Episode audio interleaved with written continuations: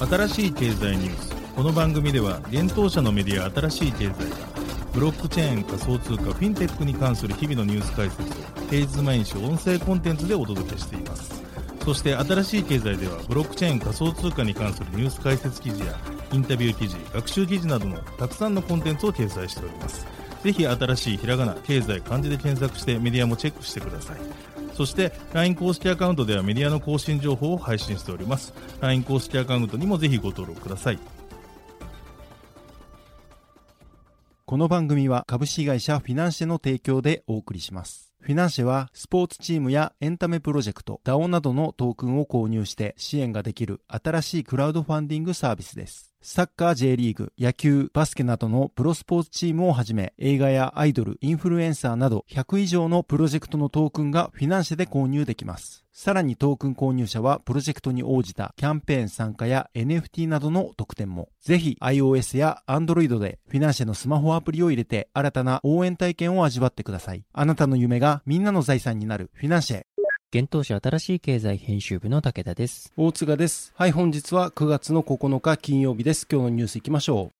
アメリカ SEC 暗号資産関連の事業所設置へ報道。アメリカで POW 禁止の可能性もホワイトハウスがマイニングによる電力消費を問題視するレポート公開。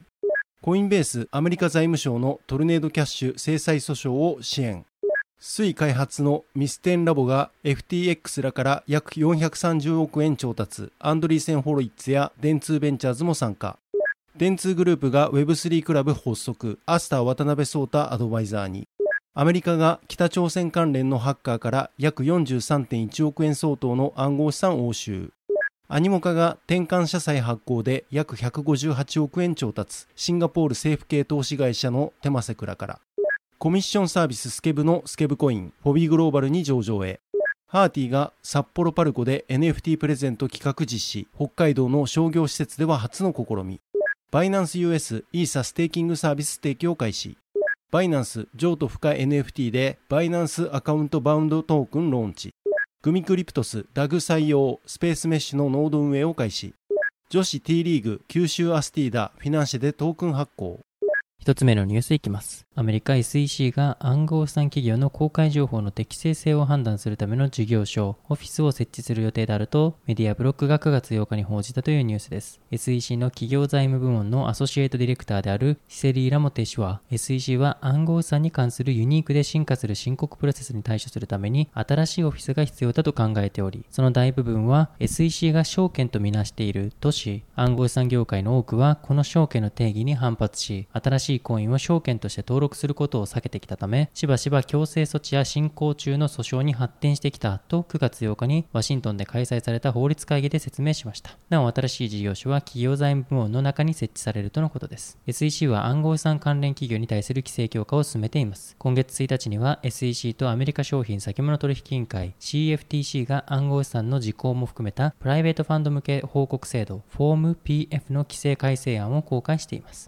続いてのニュースいきます。アメリカホワイトハウス科学技術政策局が暗号資産マイニングによる環境への影響をまとめたレポートを9月8日に公開したというニュースです。今回の調査は今年3月に発令されたジョー・バイデン大統領の大統領令に基づくものです。報告書では暗号資産のマイニングのうち特にビットコインのようなプルーフ・オブ・ワーク型のマイニングによる電力消費量が大きいことが示されています。そしてマイニングによる環境負荷を低減すべくクリーンエネルギーや環境パフォーマンスに関する基準を政府と暗号資産業界で協力して設けるべきであると勧告されされています。またこのような環境に配慮した措置を講じても状況が改善されなかった場合は暗号資産マイニングのためのエネルギー集約度の高いコンセンサスメカニズムの使用を制限または排除するための行政措置を検討すべきであり議会は立法を検討するだろうとのことです。つまり今後も POW 型の暗号資産マイニングによる環境負荷が続けば POW というアルゴリズムを使うことが法的に禁止される可能性があります。ビットコインのような POW 型のブロックチェーンではブロックを生成するためにコンピューターを使って莫大な計算を行う必要要があり、その過程で大量の電力を消費します。しかしその計算量こそがブロックチェーンのセキュリティと分散性の根幹となっているため、それらを維持したまま電力消費のみを抑えるためには、ブロックチェーンの設計を根本的に変更する必要があります。現在のところ同じく POW を採用するイーサリアムでは、コンセンサスアルゴリズムをプルーフ・オブ・ステークへ変更するためのアップグレード、マージが9月15日に実装完了する予定です。POS はブロック生成に膨大な計算処理を必要としないため、POW と比べて電力消費量が格段に少ないコンセンサスアルゴリズムになっています。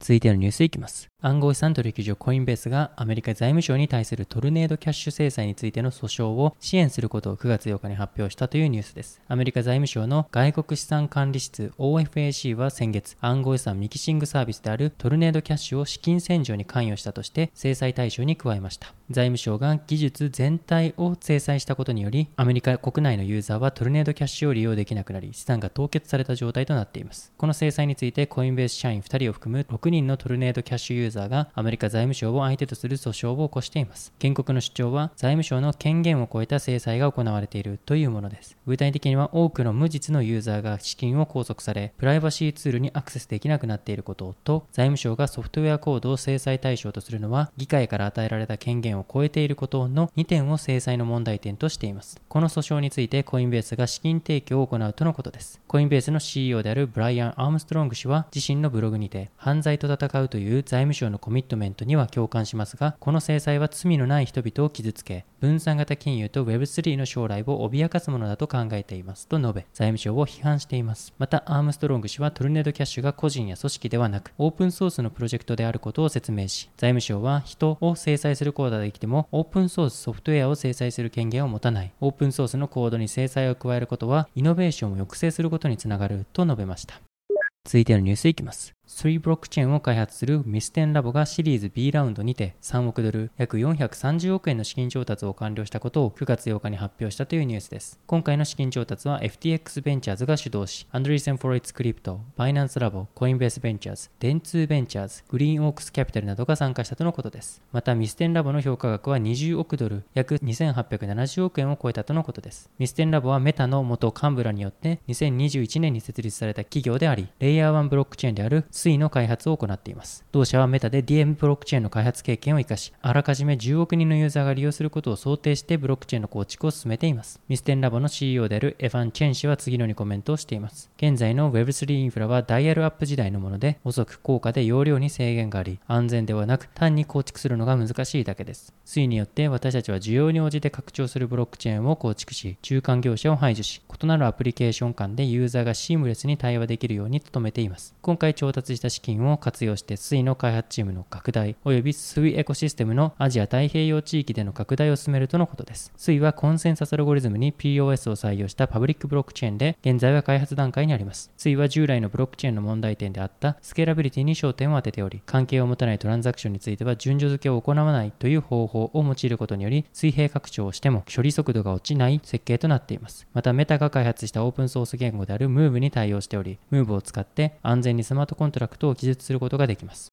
続いてのニュースは ISID らが Web3 クラブを発足というニュースです。電通、電通国際情報サービス ISID、電通イノベーションイニシアティブ、セプテーニ・インキュベートが共同で Web3 領域における顧客企業のビジネスを統合的に支援するグループ横断組織 Web3 クラブを発足したことを9月8日発表しました。Web3 クラブのアドバイザーとして日本初のパブリックブロックチェーンであるアスターネットワークの開発を主導するステークテクノロジーズ CEO 渡辺創太氏らを迎えるとのことです。今回発足した Web3 クラブではビジネスデザイナー、クリエイター、コンテンツディレクター、データサイエンティスト、エンジニア、法務や税務などのプロフェッショナルが結集し Web3 領域の広範な課題解決を支援するとともに Web3 領域のビジネスに新規参入を図る顧客企業やパートナー企業の事業成長を支援するとしています。具体的には顧客企業が持つアニメやスポーツなどの IP 活用及び新規 IP 開発などの NFT 施策や Web3 関連ソリューションの開発提供を通じ顧客企業の事業成長を支援し Web3 がもたらす新しい経済の形成にも貢献していくとのことです。また Web3 クラブは国内 Web3 事業者を中心としたコンソーシアム組織アスタージャパンラボへ参画し、産官学連携を通した研究活動を推進するとのことで、これにより Web3 クラブの取り組みを加速するということです。なお、アスタージャパンラボでは国内事業者と Web3 サービスプロバイダーの交流協業を促進することを目的に、アスター及びアスターの実験的ネットワークである自然ネットワークを利用したサービス開発やビジネス創出に関わる国内事業者が必要とする情報の調査、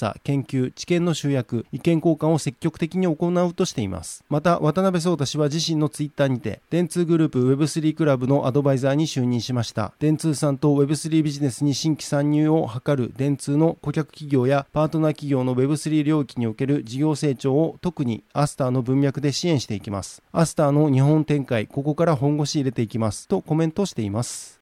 続いてのニュースは、アメリカが北朝鮮関連のハッカーから3000万ドルの暗号資産押収というニュースです。北朝鮮に関連するハッカー集団、ラザルスが人気ブロックチェーンゲーム、アクシーインフィニティから盗んだとされる約43.1億円、3000万ドル以上の暗号資産をアメリカが押収したと、アメリカブロックチェーン分析企業のチェイナリシスが9月8日に発表しました。北朝鮮のハッキンググループによって盗まれた暗号資産の回収は史上初となりました。チェイナリシスはアメリカの法務執行行機関や他の暗号資産関連組織とともに暗号資産の回収についてその役割を果たしたと同社がブログ記事に投稿しています。今回の件についてチェイナリシスと国連北朝鮮代表部 FBI はロイターからのコメント要請にすぐに応じませんでした。チェイナリシスによると今回押収した暗号資産の金額は Play to Earn 型のゲームであるアクシーインフィニティのために構築されたサイドチェーン Ronin ネットワークから3月に盗まれた総資産の約10%に相当するといいます。 Ronin ネットワークはハッカーから約6億1500万ドル、当時のレートで約750億円に相当する暗号資産が盗まれたと事件当時に発表したしています。チェイナリスはパブリックブロックチェーン上で提供されている金融サービスの総称、DeFi プロトコルについて言及しており、2022年のこれまでに北朝鮮に関連するグループが DeFi プロトコルから約10億円に及ぶ暗号資産を盗んだと推定していますと記事にて述べています。アメリカ財務省は5月、暗号資産ミキシングサービスのトルネードキャッシュがアクシーインフィニティから奪われた資金の洗浄に使われたとし、同サービスに対し制裁を加えました。また4月に米財務省はアクシーインフィニティへのハッキングで使用されたイーサリアムウォレットのアドレスとラザルスを関連付けていました。こちらのニュースは新しい経済がロイターよりライセンスを受けて翻訳、編集、加筆したものとなっています。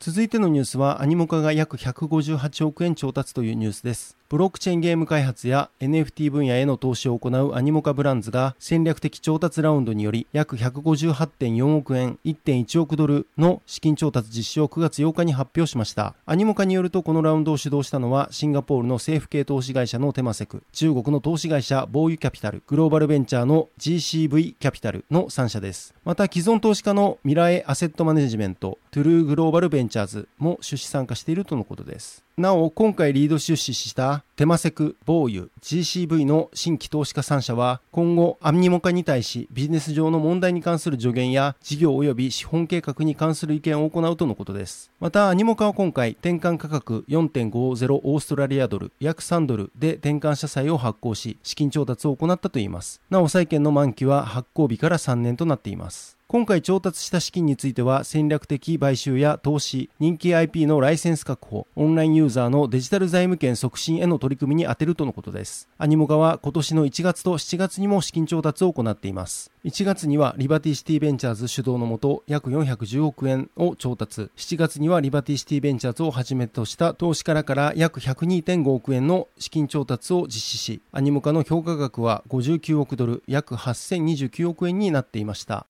続いてのニュースはスケブコインがホビーグローバルに上場へというニュースです。クリエイターコミッションサービススケブ運営の国内企業スケブ社発行の暗号資産スケブコイン SKEB が海外大手暗号資産取引所フォビグローバルに上場することが9月8日に発表されました。中央集権取引所において2例目の SKEB 上場となります。発表によると SKEB の入金は8日13時半世界協定時より開始されており流動性条件が満たされ次第 SKEB-USDT の現物取引ペアにて取引が開始されるということです。また SKEB の出勤は9月10日2時世界協定時に開始される予定です。国内企業スケブ社運営のスケブは、クライアントが優勝で依頼するリクエストに対し、クリエイターがイラストやボイスを制作することで報酬がもらえるサービスです。スケブ社曰く、端的に言えば投げ銭付きお題募集サイトとのことです。スケブは2018年11月よりサービス開始しており、日本以外のユーザーも含め、現在では4万5千名以上のクリエイターが参加しているといいます。なお、SKEB は同サービスのユーティリティトークンとなります。スケブ社は今年6月、国内暗号資産取引所、財布にて SKEB の9月 IEO 実施に向け検討を進めていることを発表していました。その後、スケブ社は8月24日に国内の SKEB 上場審査よりも先に DEX の DAO メーカーの審査が先行して通過したことを明かし、急遽 SKEB のオファリング方式を財布への IEO から DAO メーカーでの IDO へと方針を変更していました。その後、8月29日に同 DEX にて IDO を実施、29万5000ドル、日本円にして約4100万円の調達を実施していました。その IDO に続き、9月8日に海外暗号資産取引所 OKX に上場し、その翌日となる9日にホビーグローバルへ上場する流れとなりました。スケブ社はスケブユーザーの30%以上が海外からの利用であることを鑑みて、財布と並行して海外の複数暗号資産取引所での SKEB 上場準備を進めていたとのことです。なお IEO とはトークンによる資金調達を暗号資産取引所が支援し、具体的には主体となって発行体のトークンを販売するモデルののことです。また IDO とは分散型取引所でトークンを発行して資金調達を行う方法となっています。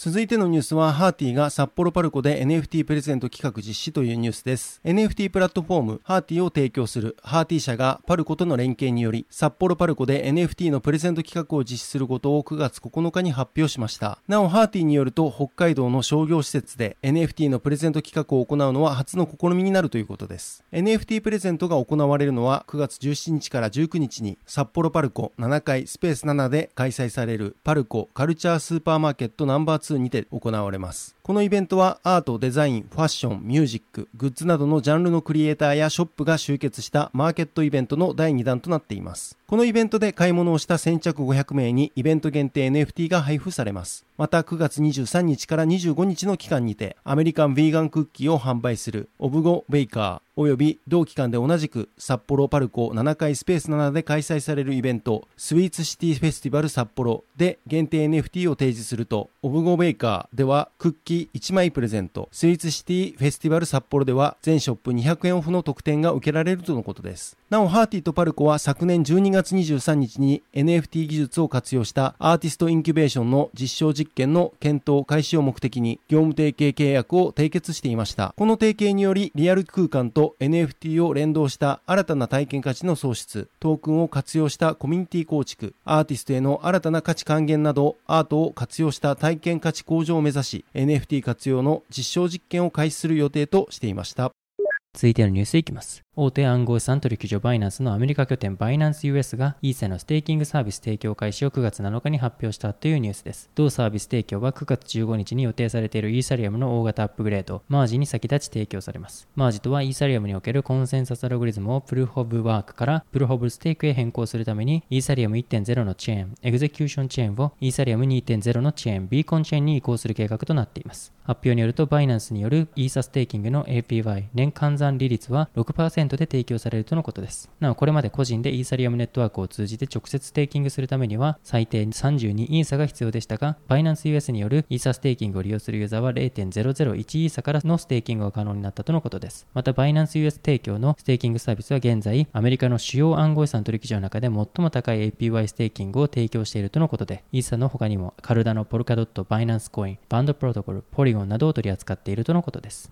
続いてのニュースは、バイナンスがバイナンスアカウントバウンドトークンローンチというニュースです。大手暗号資産取引所バイナンスが KYC 本人確認済みのユーザーのデジタル認証ツールとして利用できるバイナンスアカウントバウンドトークンのローンチを9月8日に発表しました。この略して BAB トークンは KYC を完了したすべてのバイナンスユーザーが取得可能で9月8日9時世界協定時より各ユーザーがミント発行鋳造可能になっています。なお BAB トークンは譲渡不可の NFT とされるソウルバウンドトークン SBT となっており、バイナンスの BNB チェーンにおいて初の SBT 活用の事例となります。BAB トークンの作成手順として、バイナンスアプリにログインし、ホームページのその他をタップ、次にギフトキャンペーンから BAB トークンを選択し、ウォレットを接続することで、ウォレット上に BAB トークンをミントできるといいます。BAB トークンの注意点として他ユーザーへ譲渡不可であることのほか KYC 済みアカウント1つにつき1つのトークンのみが作成できます。また BAB トークンは取り消しが可能となっており削除後24時間以降に再度新しい BAB トークンが作成できるようになっているとも言います。また BAB トークンは BNB チェーン上で稼働するプロジェクトのイニシアチブへ参加するための身分証としての機能も持つということで各イニシアチブへ参加したユーザーは報酬を得ることも可能だといいます。現在のところ発表されている対象プロジェクトは全14プロジェクトとなっています。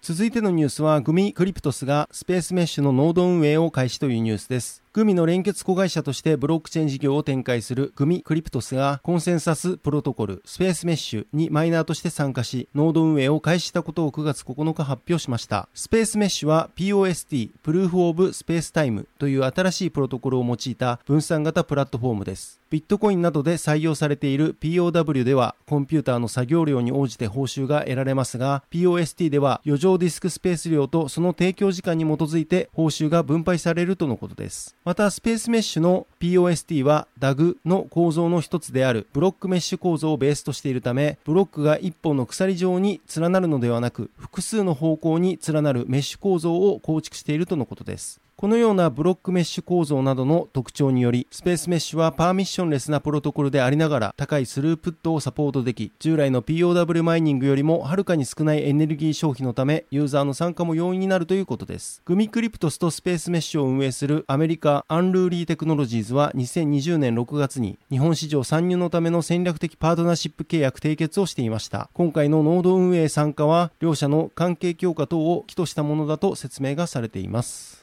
続いてのニュースは九州アスティーダがフィナンシェでトークン発行というニュースです。次世代クラウドファンディングサービスフィナンシェが女子 T リーグに所属する九州アスティーダのトークン発行と販売開始を9月9日に発表しました。九州アスティーダは九州唯一の T リーグに所属する卓球のクラブチームで福岡県福岡市を本拠地に活動しています。T リーグには2021年から新規参戦し、創立1年目にしてリーグ3位の成績を収めた実績を持ちます。また今シーズンは2019年世界選手権ベスト8の加藤美優選手やドイツ代表で世界ランク12位のニーナ・ミッテルハム選手などが補強されているということです。なお九州アスティーダはフィナンシェでトークンを発行する琉球アスティーダ運営元の琉球アスティーダスポーツクラブが子会社として九州アスティーダ社を設立しチーム運営を行っています。九州アスティーダはフィナンシェを活用してファン、選手、クラブ、地域の絆をさらに強化しコミュニティを拡大させていくと同時にリーグ優勝を目指すとしています。なお今回フィナンシェ上で発行されるトークンは九州アスティーダトークンとして販売されるとのことです。九州アスティーダトークン購入者は特典としてチーム運営の一部に携われる投票企画への参加や参加型イベントへの招待、特典抽選への応募などの権利が得られます。投票はトークン保有数に応じて投票数が多くなる仕組みや保有しているトークン数の割合によって抽選特典の当選確率が変動する仕組みとなっています。また一定のトークンを保有しているサポーターには限定の特典も提供されるとのことです。なおフィナンシェで発行されているトークンは金融商品取引法上の有価証券ではなく資金決済法上の暗号資産でもないということです。現在発表されている投票企画案としてグッズポスターのデザインや来年のホーム試合開催地各試合年間 MVP があります。また抽選特典案としては選手使用済みラケットのプレゼントや選手との写真撮影監督と選手による1日卓球指導があります。トークンの初回販売期間は9月9日11時から10月24日20時が予定されています。なお九州アスティダトークンの販売メニューは全8種類が用意されており公開されているメニューには5000ポイントのものから50万ポイントのものまでそれぞれ獲得できるトークンと特典が異なります。限定5口10万ポイントのメニューでは10万ポイント分の九州アスティーダトークン付与に加えホームゲームチケット1名 ×5 試合1回トークンオリジナル席や全選手サイン入りユニフォームホームゲーム試合前練習見学などがあります。また法人向け支援コースとして限定2口の50万ポイントのメニューでは50万ポイント分の九州アスティーダトークン付与に加えホームゲームチケット100枚2回自由席九州アスティーダのホームページにおける社内バナー掲載などが用意されています。なおフィナンシェポイントはフィナンシェプラットフォーム上でのみ使用できるポイントのことで1ポイント1円で購入ができます。続いてのニュースは南葛 SC がフィナンシェでトークン追加発行というニュースです。次世代クラウドファンディングサービスフィナンシェが関東サッカーリーグ一部に所属する南葛 SC の第2回となる追加トークン発行ファンディングの開始を9月9日発表しました。フィナンシェでは初期トークン販売終了後オーナーやプロジェクトが追加で支援を募りたい際にトークンを追加販売できる仕組みクラウドファンディングがあります。なおトークン購入者は運営の一部に携われる投票企画への参加や特典抽選などへ応募ができます。南葛 SC は東京都葛飾区から J リーグ入りを目指して活動中の社会人チームです。J リーグ入りに必要な前段階の資格となる J リーグ100年構想クラブに2020年2月に認定されています。南葛 SC は昨年6月にフィナンシェでトークン発行しており、初回トークン販売では約4000万円以上のファンディングを達成し、トークンホルダー限定でトレーニングマッチへの抽選招待、選手のボリバタプレゼント企画、2022年公式ユニフォームデザインの投票企画などトークンを活用した施策を行ってきたといいます。また今年1月には所属する選手への報酬の一部をフィナンシェのトークンで支払う契約を行い、同時期に入団した元日本代表の稲本純一選手への報酬の一部がフィナンシェの南葛 SC トークンで支払われています。今回の追加トークン発行による販売売上は、選手の移動や荷物の搬入に使用するチームバスの購入、及び10月15から19日に鹿児島で行われる全国社会人サッカー選手権大会の遠征費に活用する予定としています。また今回の南葛 SC トークン販売メニューは全13種類あり、それぞれのメニューによって価獲得できるトークン数と得点が異なります。南葛 SC による第2回ファンディング実施期間は9月9日13時から10月7日21時を予定しています。はい、本日のニュースは以上となります。そして新しいコンテンツ出ていますので紹介させていただきます。ニュース解説、ビットコインマイニング会社の採算価格とはです。こちらは新しい経済とコインポストの共同 YouTube チャンネルコネク TV による動画コンテンツとなっています。記事から動画見られるようになっておりますので、ぜひご覧ください。はい、このように私たち新しい経済編集部では、ブロックチェーン暗号資産に関するニュースを平日毎日ラジオで配信をしております。本日ご紹介したニュース、コンテンツなどはすべてサイトの方に上がっております。ぜひサイトの方も見に来てください。新しいひらがな、経済、漢字で検索して見に来ていただければと思います。それでは本日はありがとうございました。ありがとうございました。